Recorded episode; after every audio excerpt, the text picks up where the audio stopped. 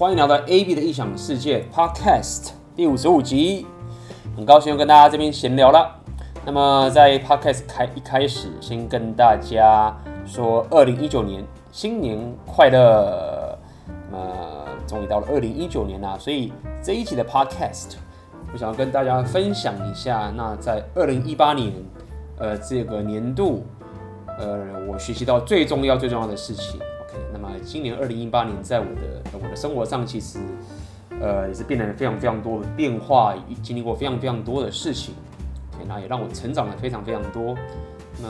可能太多私生活的东西我是不便透露，但是我可以跟大家分享，在今年内，呃，让我的生活改变最大变化，这中间我学习到的所有事情。OK，好的。那么想到。呃，前几天其实在上海这边，因为我现在住在上海嘛，上海这边忽然下起雪来。OK，以前住在台北的时候，几乎没有看过，从来没有看过下雪的。那前几天，呃，去健身房结束回来的时候，发现，哎，竟然下雪了，觉得非常的开心，因为看到雪觉得非常非常漂亮。我想到，其实我第一次看到下雪，还是一个蛮特别的经历，就是当时我印象深刻，应该是在。二零一三年左右的时候吧，然后当时我去那个呃保加利亚，因为我一直很想要看雪，那一直很就是总是一直记得说，我到底到底第一次看到下雪是什么样的一个地方？OK，在山顶上不算，OK，就没想到第一次竟然是在四月份，我记得很清楚，那时候在四月份，其实已经到春天了，就在保加利亚，然后还下雪，那我就觉得，嗯，我本来以为我第一次看到下雪会是在一个非常。怎么讲？特别是寒冬啊，然后什么北欧，然后这种时候的地方，就没想到是在这个春春天的时候的保加利亚，也算是一个蛮特别的际遇了。那前几天就在上海这边也看到下雪，上海其实也很少下雪。然后那天其实我衣服还穿的比较少，比应该说比以前在台北还要少的情形。所以，哎，这个二零一八年我有好好的健身跟呃吃东西，其实还真的是蛮有帮助的。OK，好的，那么，嗯、呃，最近这个刚好这 Podcast 离上次也也一段时间，我最近产出内容的的呃这个频率啊变低了，那在这边也跟大家说一声很抱歉，因为最近有一些事情呃在忙，然后对于我的频道，呃我自己也有一些要调整的地方，所以大家别担心，就是我并没有忽然就消失，我只是在这个怎么讲，稍微呃。停一下，然后好好想一下之后我的内容产出该是什么样子，然后再好好的分享这个呃对大家有帮助的内容。OK，那所以提到这个二零一八年学习到最重要的事情是是哪些事情？我可以先在这个之前，我可以先分享一下。其实，在二零一八年以前啊，呃，我学习到最重要的两件事情。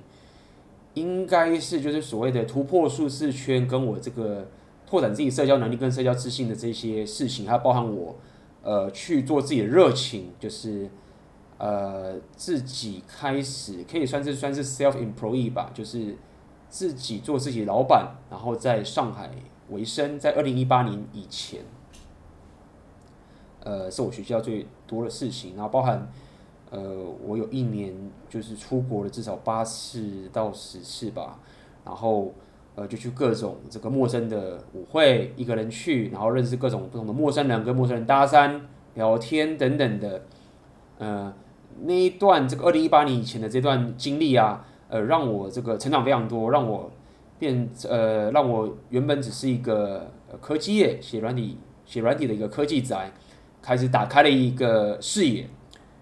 那么，这是我学习到非常非常多的一个事情，也可以说彻底改变我的生活吧。我可以可以强烈的感受到，就是那个之前的所有提升，让我的生活，不管是我的职业跟我做的事情，都多了更多更多可能性。OK，更多更多的可能性。那这个是二零零八年以前的的事情。那么接下来我就要跟大家分享，那么。就是二零一八年今年啊，发生很多事情。那让我学习到最重要的一些事情是什么？第一个，OK，第一个，呃，其实第一个是蛮八股的，就是听起来有点像小学小学老师常在教的一个东西。但是我觉得在二零一八年，呃，我深刻的体会到一个很棒的一件事情，就是所谓的呃失败这件事情。这样讲哈，就是大家以前就会听很多人讲说啊，这个这个失败要多多失败啊，你可以学习到成长等等这些事情。对，这我们都了解，我们要去失败，然后尝试才会进步，这非常棒。但是在二零一八年的时候，我更深刻感受到一件事情，就是我了解到失败有一个很棒的一个一个一个效果。OK。很多时候，在我们在面对一件事情的时候，我们就会面对两种抉择嘛。我们说我们不敢去做的时候，我们就是我们怕失败嘛，对不对？要么就是成功，要么就是失败。那因为失败这件事情太可怕了，或者未知在太多了，所以我们就不敢去做。我们会认为就是这个失败在太痛苦，就算我们知道说哦，失败会学到什么，呃，但是你就会觉得很害怕。但是呢，呃，因为这个我生活上的关系，让我不得不去，呃，就是不是接受，就是让我。没办法，就一定会有失败来向我侵袭而来。这样讲好了，那我就当我遇到这个失败，无论是这个我的这个生活上、社交上，或事业上，或者感情上面的这些事情，我发现，当我在面对这件事情的失败的时候，我的反应啊，我很本能上的反应，竟然是一种自我提升的动力的一种超级强化。OK，很多时候我们怎么讲？呃，你会没办法去呃去预估说自己是不是在面对什么事情的时候，是不是可以去达到你想要做的事情，对不对？很多时候我们想做一件事情，但是我们却没有信心。比如说，呃，我们想要好好念书啊，以前说我们想要好好念书啊，就我们去图书馆的时候，就发现说啊靠，我们又这个。呃，到处这个分心啊，或是看手机啊等等这件事情，就是很多时候你会知道说，哦，呃，我想要去做一件事情，但是你可能会怀疑说啊，到时候可能会自制力不足。但是为什么我现在讲这个失败这件事情，就是说在二零一八年我面对了很多很多的失败，那无论是经济上，还有感情上，还有我事业上跟社交上，都是这些过程。结果我发现，当我在面对这个失败的时候啊。太多的实证让我看到，我本能上就会，反而是一种动力上的大提升。然后我原本想要做的事情，或是我的人生目标，或者是我想要做的所有事情，都会马上更有效率，然后更有动力，而且更可以规划的去全心一致。那这件事情给我一个很大很大的一个帮助。它的帮助不单单只是说，哦，呃，我。就是自我成长，就是我这个动力很强，然后我做了很多很棒棒的事情。这件事情给我的帮助是在于说，当我未来在面对各种未知的挑战的时候，它只会两种结果嘛，对不对？一种就是我成功了，赢了，很爽，很棒，这个大家都想要，我也想要，对不对？很棒，成功了。但是失败呢？诶，很惨吗？诶，不会哦。你失败的话，如果这件事情对很重要，你还失败了，就反而会变成是我一个自我提升的超强的动力。会让我原本没有办法去完成，或是让我觉得很纠结的事情呢，去让我有超强超强的动力。那这件事情我真的觉得太棒，因为它让我在面对未知的未来以及我想要做的任何事情的时候，我感受到一种一种很棒很棒的一种自信。你可以这样讲，我不太想讲自信，但是我可以讲一就是一种你感觉有点看开了，或者说你可以觉得说自己。没有任何理由不去做了，OK？因为无论你怎么，就我的讲法就是这样，就是无论结果是怎么样，我都赢。要么是这个事情真的赢，我就得到了；要么是这个东西失败了，我也更有动力去往继续往前进，OK？当然，这个失败我们不能讲说是这种啊、生病啊或者什么什么。我想这个失败是呃，比如说可能是感情上的失败啊，或者是你可能是事业上的失败，你做的事情没有成功，没有到预期效果啊，或者是等等这些事业上的这些事情。OK，所以呃，这个是我跟大家分享这个概念，就是说，如果当你可以在呃自我成长或学习的一个过程中啊，可以深刻去体认到，就是当你想要去做你真的想做的事情，当你真的是想要去面对未知的挑战，或者当你真的想要去找到你自己的梦想生活，自己想要过的生活的话，这中间你一定遇到很多未知，那你要了解。你不去做的理由其实已经很低了，因为你只要去做，它就是会有赢跟输的结果。那这两种结果都会带给你很大很大的帮助。所以这也是大家常讲，就是失败可以带来学习嘛，没有错。那这就是一个更深刻的理解，它不只是带给你学习。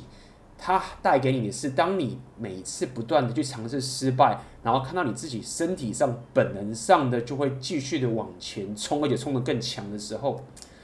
当你下次遇到这未知的时候，你的你的犹豫就会降低很多，你就你就觉得说，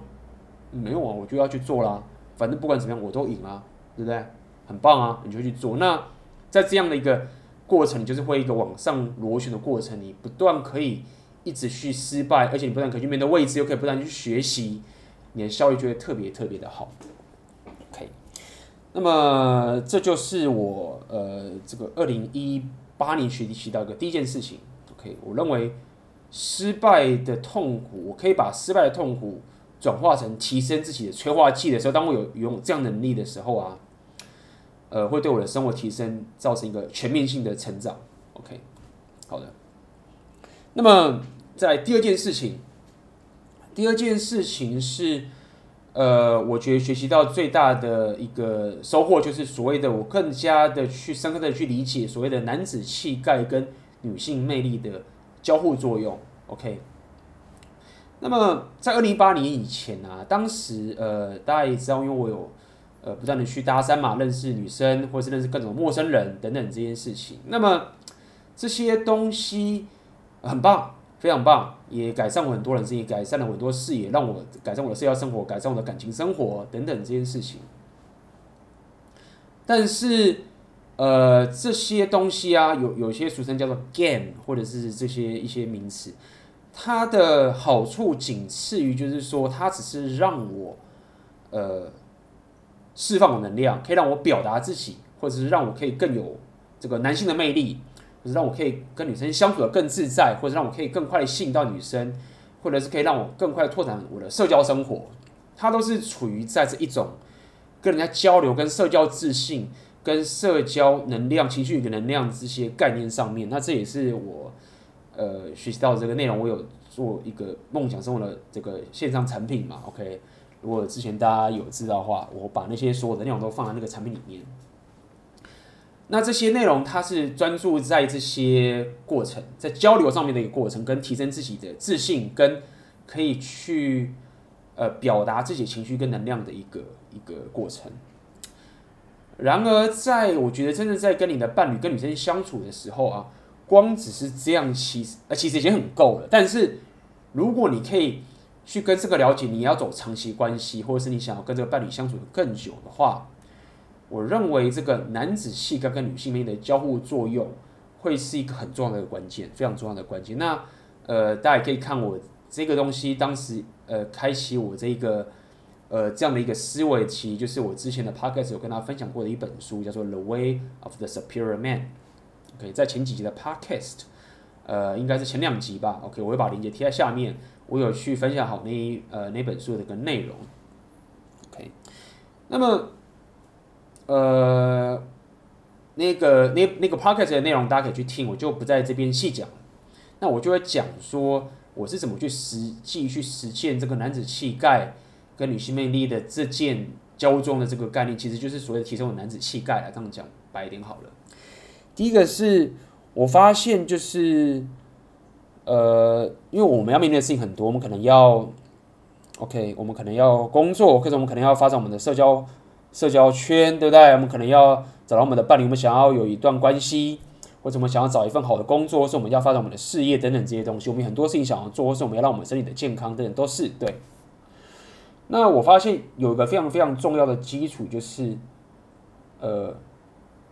你必须要有一个你设定好一个目标，然后你要知道说这个目标是完全以你自己为主，然后它的优先顺序基本上是大于。几乎所有其他的事情，当然除了你的健康以外啦，OK，可以可能是大于你的工作，大于你的这个娱乐，OK，大于你的这个这个社交生活，OK，有可能也可能是大于你的这个关系等等这件事情，OK。那么我认为呃这件事情是非常非常重要的，OK。那么也就是说我必须要把自己的需求摆在最高位。的点。那这中间有一个有一个灰色地带，就是说，在过去我们其实是的教育啊，在台湾这个教育其实已经很容易让我们去听别人告诉你该怎么做。我们很喜欢服从权威，我们觉得从别人的地方得到了验证，然后看到他的成功这件事情，然后请他来教我，然后得到别人认可。其实我们呃，在过去的这个生活很习惯去这样子去做我们的决定。OK，那么这件事情，如果你是用理性的客观去分析，我的意思是说，如果你去你去听别人讲的，或者是别人教你东西，没有什么不对。但是因为我们人不是完全客观的动物，我们是一个主观的动物，所以当我们太习惯了去要别人教你的时候啊，其实你就很容易的去把自己的需求或者把自己的想法放很低。OK，这是一个没有办法去很难去避免的一件事情。OK，所以初期你在坚定好自己的目标跟把自己需求摆在最高位的时候，你要稍微去感受一下你内心的一个情绪，就在于说，好的，我先要把我自己的需求摆在最高位。那在这样的一个情绪、主观的情绪上面的一个的一个情境下面的时候，你就会更有效率的挑战自己，去找到自己真的想要做的事情，跟建立自己自己的目标，以及自己真的想要过的生活。这个东西的这个过程，你也很容，你当然很容易就是会去把别人给你的这个建议或者别人的一些东西给过滤掉。OK，那这个是一些没有办法的一个过程的副作用，但是。必须要了解，就是当你把自己的需求摆在最高位的时候，其实它相反面随之带来就是你要为自己的选择全权负责。OK，这是一个很棒的一个一个组合。OK，因为当我把自己需求摆在最高位的时候啊，听起来是有点 个人主义嘛，好像很自私的感觉。但是其实事实上并没有这么单纯，因为这件事情的真谛就是在于说，把你的需求摆在最高位的时候，就我刚刚讲的。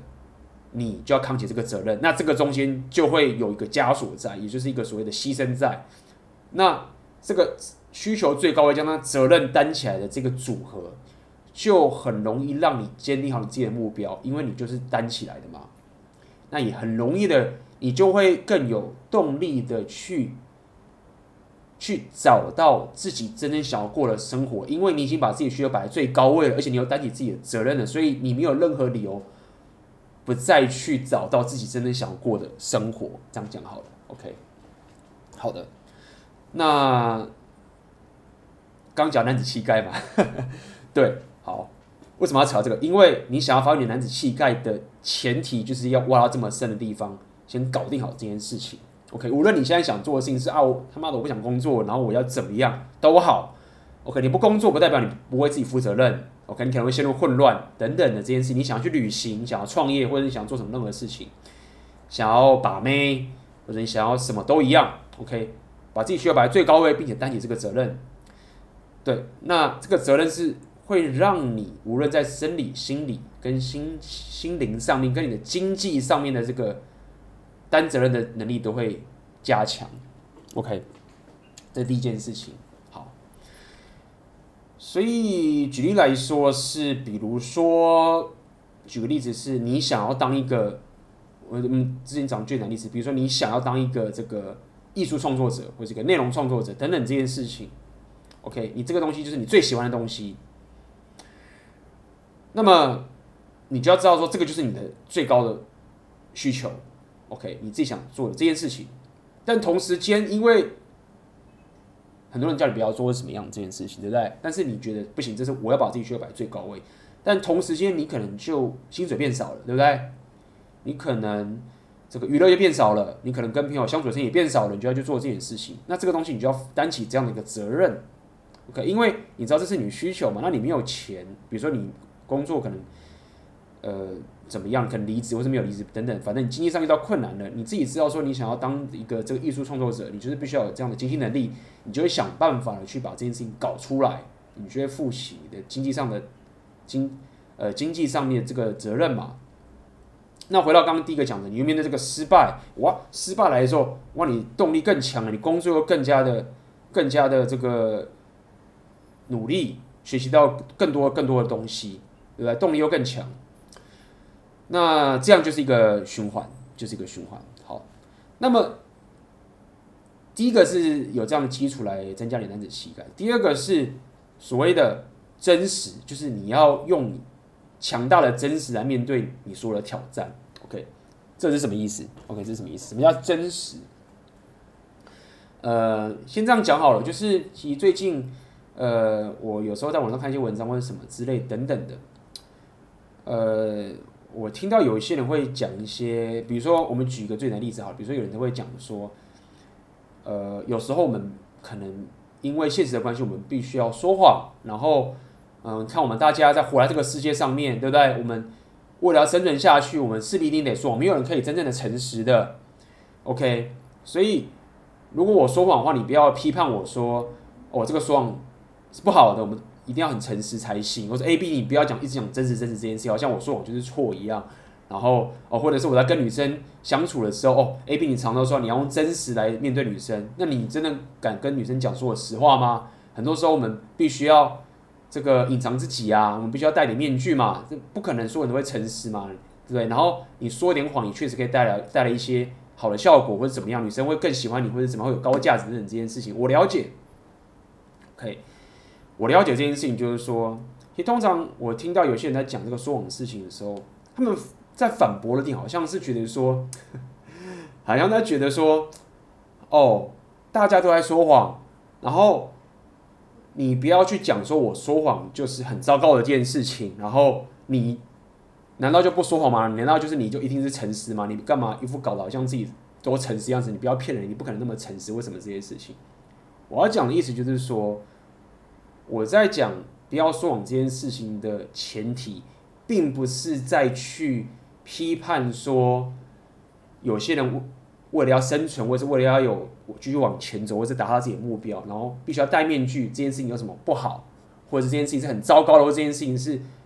呃，我都不会做的。很多时候，我当然也是，我是怎么讲？我当然很多时候也不会，不会就是完全都讲，把自己所有东西摊出来嘛。很多时候，我可能也是会保留一些事情不讲出来，等等都有。比如说我自己的私生活或什么东西，我可能就比较少讲。OK，所以我在讲讲真实的这件事情，并不是在批判说，哦，说谎很糟糕，不是。我要讲的意思就是说。但我讲真实跟实话是不一样，为什么？因为，因为啊，说谎这件事情，我觉得让我觉得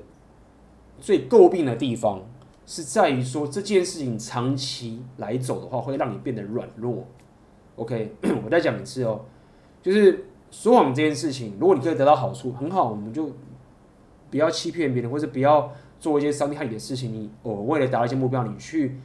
圆滑的怎么样？我觉得我。无伤大雅，但是有了更棒的事情，或是说谎这个有很大的负重，就是说长期的说谎会让你软弱。第一件事情，第一个为什么讲第一个事情软弱？第一个为什么软弱？好，什么叫说谎？OK，我先喝一口水，又开始激动了。OK，我之前 Podcast 自己听上去自己有点激动，所以每次的 Podcast 都要期许自己。冷静，慢慢讲。OK，好。所以说谎第一件事情，什么叫说谎会让自己软弱？OK，什么叫说谎？说谎的意思就是，你可以把它想成就是我内心想的东西，跟我表达出来的东西的东西是不一致的嘛？OK，你可以这样讲。我们现在讲比较深刻一点，不要讲说什么哦，你讲了一个不是什么。我先讲说谎是一个我心里想的。跟我的意图跟我的行为这件事情其实不一致的，OK，那你就是某种程度在说谎。那当然，如果说隐瞒别人的时候，那其实基本上就是也是说谎的一种，OK，你会感受到一种心理上面的一种纠结嘛，OK，这就是我认为一个说谎的定义。那第一件事情就是你要了解，就是说我们人的一个所有的行为，当我们来做一件事情的时候啊。我们并不是真正有绝对的控制权，这个我之前在很多 part 的时候讲过。今天我想要做一件事情，OK，我们人是没有办法了解自己的，OK，就好像我刚刚讲的，如果你想要去图书馆念书，你知道说，我今天就是应该好好去念书，然后因为我明天就要考试，或者后天就要考试，我今天要去好好去图书馆念书才行。你会发现，当你去图书馆的时候，你坐下来的时候，旁边有个正妹走过去，啊，蚂蚁人又飘掉了，哎，旁边有人在打电动，哎，又飘过去了。你其实是没有办法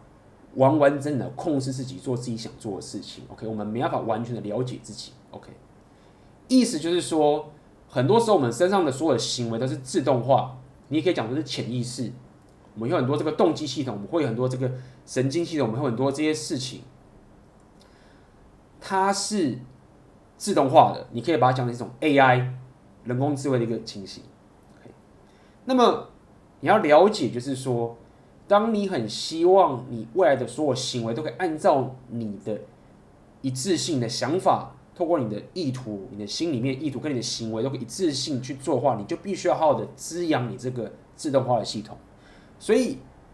说谎这件事情其实就是让这个一致性，让你这个东西一条龙的一条线歪掉。所以你就你未来在做很多事情的时候，假设你真找人生目标，你真的想做很重要的事情，你就会发现说，你的力量就会，你的威力，或者是你的效率，或者是你的意图，别讲意图，你的这个行动力跟你的效果就会。受到限制，因为你就很难一致，你就会卡东卡西，你想做的事情就做不到，但是你又知道你要去做，你就开始自相矛盾，因为你没有好好的去培养你的 AI 系统。所以，当我讲说不要说谎，跟讲出真实的时候，我并不是只是在被批判说啊，你说谎这样大家都会戴面具，我知道大家都会戴面具，我也没有说这件事情我们完全都不要说，都不要这样子，而是你尽量的说出真实的话，你就会滋养你的。AI 系统，OK，所以当你未来在面对很多决策的时候，好，你想说，呃，我我现在不要完全诚实，或者我不要完全坦白，好了，OK，那我只要不完全坦白的话，或许我可以达到我的目标。我看你这样想，OK，OK，很明确，你可以这样做这个选择，但是你要了解哦，你要想到说，你你要付出的成本并不是没有，你在毒坏你的 AI 系统，可能要这样讲，你要毒坏你的 AI 系统，你在让你自己变得软弱。那你要让你为了得到一个短暂的一个一个利益，而去让你的 AI 系统受到破坏吗？这个 AI 系统未来会一直跟着你哦。你未来做任何的事情的时候，就要靠这个 AI 系统。因为我刚刚说的，你是没有完全控制自己的，这 AI 系统会帮你做事。你希不希望未来这个 AI 系统都一直帮你做事？如果你希望的话，那你要知道，你短期上的说谎就要付出这样的成本。好，那么。这个跟男子气概有什么样的关系？哦，有什么样的关系？所以这么说好了，刚说了说谎嘛，其实我可以再多补充一点，就是说，什么这样讲说讲出真实，OK，讲出真实的对的对立面也不一定是讲是讲说谎的欺骗。比如说你在抱怨这种事情，我觉得也是一种让自己会软弱的一种东西，所以。说出真实的另外一种角度，你可以去看，就是说我不要，我尽量不要说出让我自己心理上会软弱的话。OK，我要讲的东西，我要尽量让我讲出来的事情是可以让我更加强壮的。所以呢，抱怨这件事情，OK。以前我喜欢抱怨，OK，我记得过去我非常喜欢抱怨，我喜欢比较比较讲抱怨，就是我很喜欢去用抱怨化解自己的压力等等这件事情，这东西 OK。但后来你会发现，抱怨抱怨的起起来的时候，你会得到一种舒适感，因为你抱怨之后，你就不用担责任嘛，然后你可以把它怪罪在别人身上，这个会得到一些好处等等的。但是如果你意识到说，其实抱怨是会让你自己软弱的，会让你 AI 系统受到摧残的。那你就知道说，抱怨这件事情其实就是一种不讲出真实的一种表达方式。OK，第二个就是所谓的我讲寻求认同，比如说我想想做一件事情，然后我自己真的想做了，我知道我要想做，但是我我就是希望可以啊，你会同意我做哦，或者是啊去跟别人讲，然后希望这个人点头，然后那个人如果不点头啊，你还会跟他吵吵一吵架一番，对不对？因为觉得说你怎么不认同我？可能你跟人家讲也不是真的是客观的要人家的要人家的建议，只是希望人家认同你会比较舒服，然后你就可以去做。OK，到处去寻求认同这件事情，然后或者是这种东西到极致的时候，你就变成是你没办法去做你真正想做的事情，你就必须要所有人都认同你之后，你才敢去做。这也是一种不说出真实的一种一种情形，让自己软弱，说出来会让自己软弱的一种表达方式。所以抱怨、寻求认同等等这些事情。都是让我觉得，呃，不太好的一件事情，而是也是在我二零一八年再去学习自己男子气概的一种过程。好，那么这个真实就是要跟大家讲的，就是如果你要把这个东西应用在呃所谓的两性上面、性女生上面，我认为这个真实啊，其实就是坏男人跟真男人之间的差距。OK，什么意思呢？其实你要了解一件事情，就是说，呃，坏男人啊，跟真男人其实这两种人啊，OK，大家讲坏男人定义怎么样？OK，我讲的定义是说，女生对于坏男人的这个情形或者是什么样的感受？OK，呃，比较好的讲不是比较，就是比较大家比较可以理解的讲法，就是说，坏男人就是让女生会最终会很伤心嘛，或是。会让女生觉得是渣男，或者被劈腿嘛，或者怎么样？总之就是，这个坏男人，他最后会让女生感受到的一件事情，一定是比较负面的情况。可能之前他们很开心等等，巴拉巴拉都会有。但是最终他会变成坏男人，一定就是因为女生就会让他感受，女生从这个坏人对他的行为感受到很糟糕。那么就是坏男人嘛。可以，接下来呢，真男人这件事情。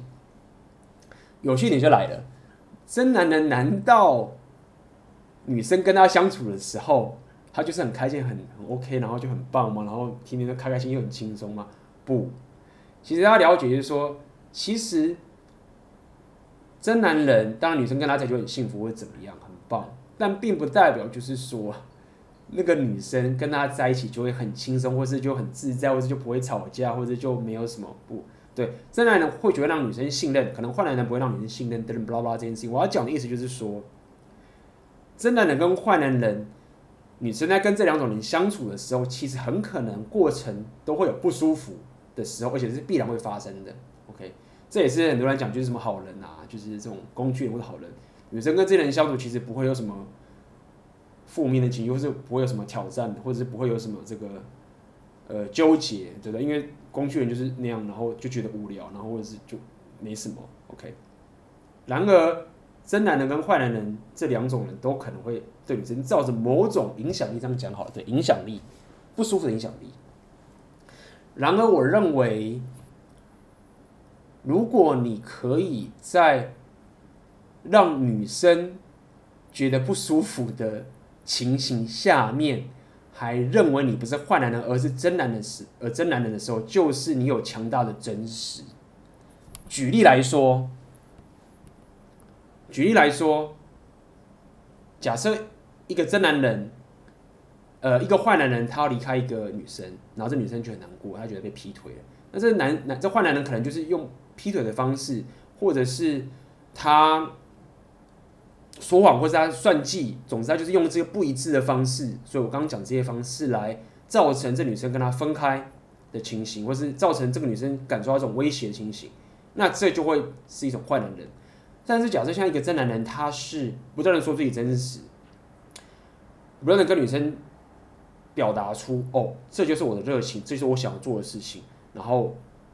我尽可能的说出我的真实，然后如果。我不这样做的话，我就没法展露真实的话，就会造成占有。比如说，如果我真的很想要当一个摄影师，我想要当一个艺术家，但是如果这个女生她千方百计的就是要阻止这个男生做这件事情，或者打压他，为什么之类这件事情，那么这个真男人会因为他的真实必须要去面对这个概念，而去离开这个女生，或者是让这女生。不舒服，那么这样的情形下面，其实你会发现，就是说，很多时候这个真男人他表达出来的一些行为，也许跟坏男人有一些重合。那但是因为你很抓紧你的真实，你就会发现你在做坏，你可以讲讲偏一点，就是你会发现，当你在做坏男人的行为的时候，你会发现这就是你的真实，然后。你会更一致的去做这件事情，所以我刚刚讲，比如说，如果你想要出国去留学，然后去达成你样这样的梦想，那么你或许就好像是换男人要把这个女生留在台湾，或者怎么样等等这件事情，或者她没有跟你去，为什么怎么这件事情，但是因为你知道说，如果你不去做你真的想做的事情，你留在台湾就变得像这个废人一样，然后只会抱怨，然后你只会你也知道你这样走下去，你只会越恨越来越恨你的女朋友。你知道这个东西走下去的时候，就一切都不真实了，你只会更加的恨她。所以你你不得不去做你真该做的事情的话，就会有不一样的情形。OK，所以我刚那个我刚举例子有点烂，但我必须要跟你讲的意思就是说，因为我刚讲的例子都好像类似说我们要把女生甩掉嘛，或者什么的，因为这样可能大家比较好去理解。但我只是跟想要跟你讲的意思就是说，当你开始发挥你男子气概，可以总结一下这个部部分。当你想要发挥你的男子气概，当你不断的去面对你失败的挑战。当你不断的尽可能不要说出让你自己会软弱的话，就是说出你的真实，去滋养你的 AI 系统。那么，当你在跟女生相处的时候，你就可以不会变成是坏男人那般的去让女生觉得你很糟糕，而是变成一个真男人的方式去。往前走，但是你的行为跟坏人的某些东西有些重合，但是他却会更加的信任你，他却会更加的相信你。这样讲好了，OK，相信你，因为你知道，如果你不这样做，你就只会让彼此更糟糕，而你为了让自己更好，让彼此更好，所以会去做这样的一个选择，而女生也会因为这样子。因为我们刚刚讲，之前讲女性魅力就是会不断挑战你嘛，她会发现说你这个真实是无比的强大，她已经挑战成这个地步了，你还不为所动的话，那她就会真正的信服你，也会真正的信任你。但是这个东西为什么会讲的这么绕口令？因为我希望可以让她去感受一下这个过程，请不要用这种算计的方式，不要讲说哦，我要什么欲擒故纵，或者我这边来这么一下，然后她就会。他就会什么，我这边弄一下，然后他就会看我这样子，对不对？然后我用这个什么招式，或者我用这些手段，他就会被我这样操弄一下，就更离不开我什么的。我的意思说，不要这样做，因为这样子就会回到换人的这个情形了，而是透过真实的方式，让你的行为很自然而然的就会造成这样的结果。那这个是我在二零一八年学到的一个很重要的一个概念，很重要的概念。OK，好的。那么再来，我要分享第三个，一个就是刚第二个是男子气概嘛，那第三个，二零一八年我学习到一个最重要的事情，这件事情 很重要，但是也是非常非常的基础。OK，这个东西叫做打扫自己的房间。OK，什么意思？请先让我慢慢的说明白。哎，我说他妈打扫房间，A B，这不小时候大家知道吗？就小时候不知道，你也当过兵啊？当当兵的时候不是棉被都折得很好吗？什么什么这件事情，OK 没有错。那么，呃，为什么我要讲打扫房间的事情？也是因为我受到这个 Jordan Peterson 的这个书的这个影响，然后我了解到所谓的秩序跟混乱的一个情形。好，那跟打扫房间有什么关系呢？好，呃，刚刚在这个 Podcast 开始的时候，我跟大家讲。在二零一八年的时候，我不断的突破舒适圈，挑战自己，去跟各种陌生人聊天，或者甚至是离职，然后，去做任何自己想做的事情。那这个东西不断的去突破，其实这些东西都是面对未知，其实也是让我不断的进入混乱的一个事情。好，很棒，会让我成长，会让我发现更多的自己，有更多的可能性，这是所谓的混乱。但是呢，我发现。当混乱过多的时候，我其实会丧失我的行为能力，也就是我没有办法一致性的去往前走，我的 AI 系统开始混乱了，所以很多时候我会卡在一些情绪上的煎熬，让我没有办法去一致性去做我真的想要做的事情。那这这个原因并不是因为我偷懒，为什么不是哦？是因为我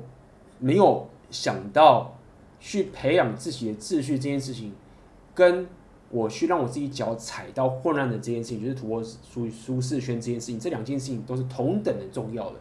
因为在过去我的学习过程中，太多的秩序，对不对？就是上课、加班都天天去做，早上去上班、下班都是很规律。所以那段时间，呃，这个规律的生活造就我生活其实很无趣嘛，然后社交生活也很低落，也因为后来的突破舒适圈的时候，这个旅程让我去觉得这些秩序，不要讲秩序，就是当时那些生活是很不好的，所以我也不会特别去想说我到底应该怎么样去让我自己生活有秩序。那么，那到底该怎样培养自己的秩序呢？就是我刚刚讲。从打扫房间开始，也就是说，很多时候我们在讲说啊，我们不知道热情是什么，我们不知道我们该做什么事情，或是我不知道我的人生目标是什么。你要了解，就是说，其实你必须要开始习惯。如果你不知道开始怎么去下的话，第一件事情就是，你先看看你周遭的地方，可以从小地方开始做起，不要想那么远，世界很大，我知道。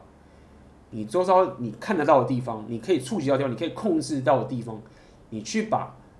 坏的东西修好，就把乱的东西整理好。哎，这边不是在那边教条说，呃，好好整理房间，这么单纯？不，这个其实在让你的现实观可以去习惯，说我怎么样去把混乱的东西变成秩序。所以，它其实在强化你的一种信念，跟强化你一种生活形态，跟强化你一种一种行为模式，让你可以开始让你的生活是。透过一个这样的一个习惯跟一个秩序的方式开始去运作，OK，这样是一个什么样的概念呢？很多时候，如果我们就觉得我们很厉害，对不对？反正我就是他妈的努力去做就好了，我就可以把我事情完成。过去的我有时候就有这样的心态，就是觉得说，反正我就是好突破舒适圈，去面对挑战，拼了，不要非要那么多，好好的去冲。这种方式其实是非常的。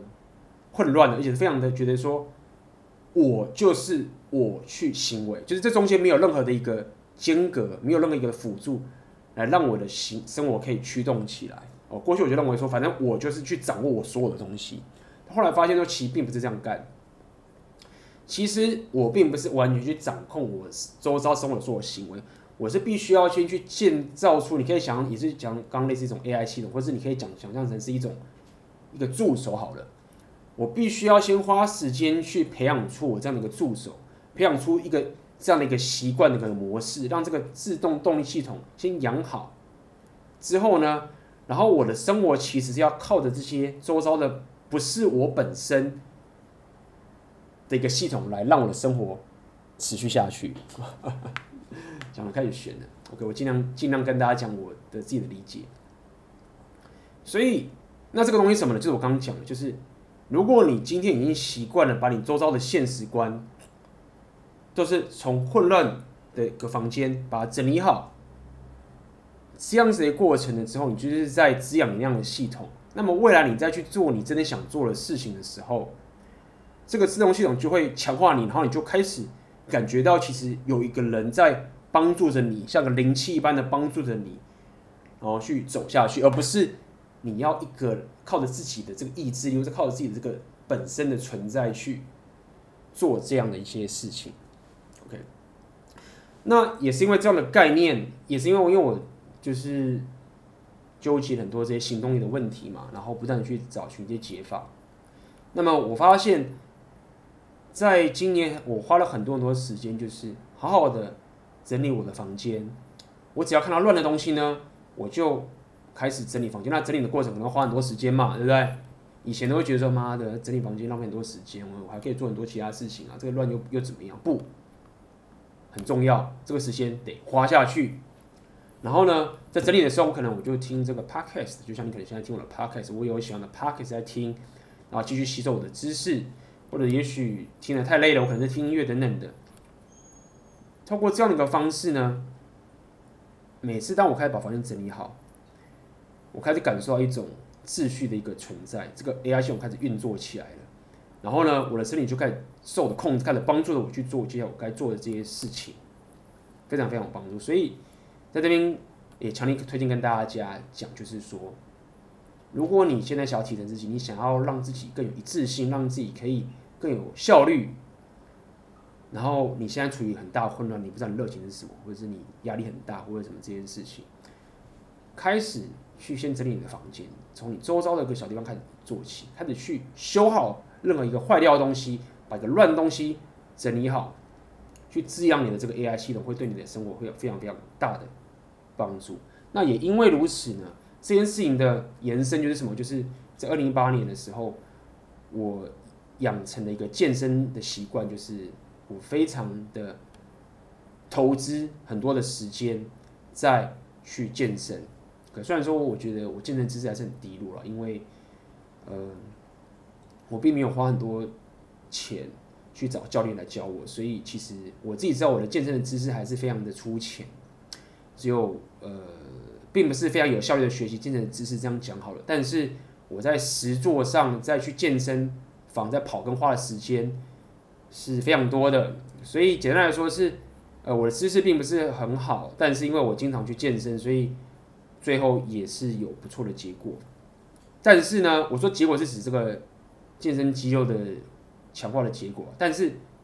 我要讲的意思是说，其实健身对我来说，并不单单只是让我的肌肉变更强壮，也包含刚刚所说的这些秩序的情形。就是除了整理房间以外，我认为我花了很多时间归的去健身房健身这件事情，是刚刚所说的这个的进阶版。然后，因为它又是你要一直去举重嘛。然后也是面对这种失败跟那种毅力上面的一种一种提升，我觉得是非常非常的棒。所以每次去健身，因为我现在住的地方，我走到健身房要二十分钟，超远，来回就四十分钟了。然后去健身可能也是要花一个小时的时间，对不对？每次去健身也花一个小时时间，所以这样来回每天光健身就花两个小时。以前呢，我一定会觉得说：天哪，我干嘛？两个小时哎、而且一个礼拜有时候天天去、欸，有时候一个礼拜至少去三次到五次以上。太花时间了吧，根本不想去。但是因为我知道现在去健身的意义在哪边，不单单只是让我身体变得更壮，它还让我去培养我的秩序跟这个纪律的这个过程。这个东西的培养会让我未来在面对各种不同的事情的时候会有自动化的帮忙。OK，那也是因为我有非常明确的这个目标跟愿景跟理解，才可以让我过去以前。健身大家不谁不知道，以前根本就没办法去健身的这个情形，到现在，尽管我每次都很觉得很烦、很煎熬，要花那么多时间，但是我会有更大的动力去健身。那除了健身以外，还包含饮食，也是一样的道理。因为我发现吃的东西也非常非常重要。我自己这二零一八年有测试过，就是说，原来原来我过去很多时候没有办法去按照我自己想法去做的时候，有时候不是因为自己意志力不够。而是因为我东西吃的太烂，我东西吃的很糟糕，在毒坏自己的身体，所以我身体没有办法 function，我没有办法去动，让我没有办法去这个做我真想做的事情，就单纯就只是因为我没有好好吃跟没有好好睡而已，也是蛮蠢的。大家听了，大家觉得怎么会这么蠢的事情？但是呃，我强烈建议就是大家对于自己吃的东西要。非常非常的花心思去处理。那像我现在本身，因为我刚刚讲，其实我这个人摄取知识的能力，其实应该这么讲啊，就是呃，我现在觉得饮食这个部分我还在慢慢学习，学得还不够快。但是呢，也因为如此，就是我现在吃的东西其实非常的单纯，因为我觉得呃，我不用花太多心思去想啊，想什么花花样啊，各种菜式，因为我现在吃的东西，我就是鸡胸肉。花椰菜可以，呃，上海这边叫做西兰花，然后呃鸡蛋，然后这个好的这个碳水化合物，好的面包，我现在也不太吃那种白米饭跟白的面了，因为我听我的好朋友好朋友卡米拉跟我讲说，这个其实很多这种白面包啊、白米饭啊，是那种大家以前很常吃这种面啊，其实都是很不好的碳水化合物，所以这个东西我都改了。然后包含水果啊，我现在水果吃超级多的这些东西。那因为对我来说，哦，就这样子嘛。那我了解，所以我的东西就这么单纯，我也没有去选很多花样。那现在基本上我每一餐都是自己煮来自己吃。那这个时间也花了非常非常的多，所以呃，包含刚刚所谓的打扫房间、健身、饮食，现在要自己处理啊。包含对，还有讲的最后就是所谓的冥想。就现在每天早上起床还是一样，就是固定冥想三十一分钟，这几件事情都是让我去培养出我的一个秩序的一个一个环境，秩序的秩序呃这个这个一个 AI 系统。那么呢，让我在突破舒适圈的时候，让我只有另外一只脚再去踩向混乱的时候呢，我可以有更好的调和，透过我的秩序的这个的 AI 系统，让我去执行我混乱所必须要面对的挑战。那这也是就是所谓的道家的阴阳嘛。这个讲的就讲到道家，我是不懂了，但是呃，这个是听 Jordan Peterson 讲，就是什么叫做生活，就是。你一只脚踩在秩序上面，也就是阳；一只脚踩在阴的上面，OK，就是混乱。然后呢，这两个混在一起，就所谓的道。那么，这就是在二零一八年学习到的一个非常非常重要的事情。透过培养出我的秩序跟混乱之间的一个整合，那么在提升生活跟在我面对我的目标的时候，就会更更呃，怎么讲？更接近我真的想要达到一个生活形态，这样讲好了。OK，好的。那么这一期的 Podcast 就差不多到这边结束啦，也分享到我二零一八年学习到的重要事情。那么也欢迎，如果你也有任何这个二零一八年学习到任何的东西，看的看到的任何的书，你想要分享给我的。我，欢迎你在下面留言或者私信给我，或者 email 给我，都可以。那么在这一期的 podcast 最后，我要跟大家在讲，就是说，呃，接下来的时间我可能更新的的内容会偏向于 podcast 比较多。那影片的影的分享，我最近会稍微停一段时间跟大家报告一下。那么我会以这个分享 podcast 内容为主，所以如果你对于我这个 podcast 就有帮助，也欢迎你分享给你的。朋友，跟你需要的一些人，那么让更多人、更多人可以去学习到这件事情，也是一件好事啊。好的，那么这一期 Podcast 就到这边结束啦，我们就下次见喽，拜拜。